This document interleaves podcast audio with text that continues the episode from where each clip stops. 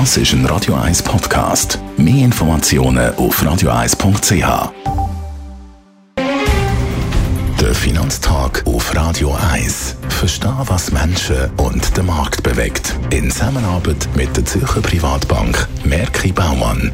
www.merkibaumann.ch wir reden heute mit dem Gerard Biasco, dem Anlagechef der Privatbank Merki Baumann, über die Schweizerische Nationalbank. Die Zinserhöhung, wie überraschend ist eigentlich die gekommen? Es war eine Überraschung, ja und nein. Sicher eine Überraschung im Timing. Man hat nicht erwartet, dass vor der Europäischen Zentralbank die Schweizerische Nationalbank Zinsen wird anheben aber man muss natürlich sagen, nachdem man ja gerade gehört hat, dass die US-Zentralbank Zinsen sogar drei Viertel Prozent erhöht, ist es eigentlich für die Nationalbank gar nicht so ein schlechtes Timing gewesen. Und eine Überraschung ist es darum nicht, weil eine Zinserhöhung ist natürlich auch in der Schweiz aufgrund von der Inflationsentwicklung durchaus gerechtfertigt. Für das wir das besser nachvollziehen können, was bezweckt die SNB mit diesem Schritt? Also, es ist ganz klar, man muss die Inflation bekämpfen oder wie die Nationalbank sagt, stabilisieren.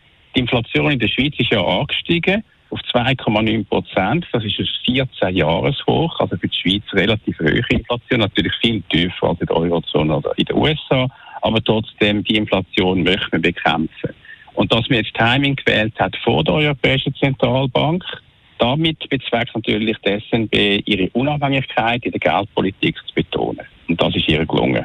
Was hat die Nationalbank an ihrer Prognose verändert? Das ist interessant, was hat die Nationalbank als Wirtschaftsprognose, was hat sie die Inflationsprognose verändert.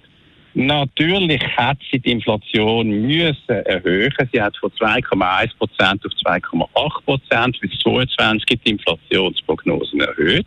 Also das heißt nochmal 0,7 Prozent auf.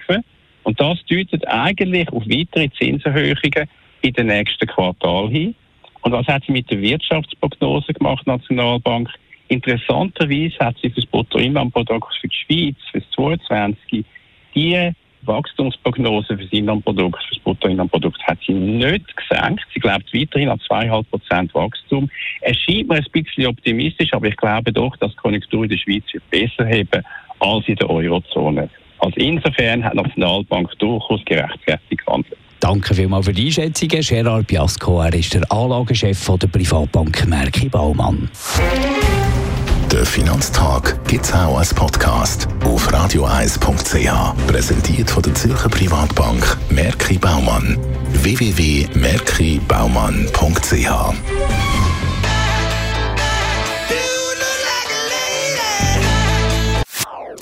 Das ist ein Radio 1 Podcast. Mehr Informationen auf radioeis.ch.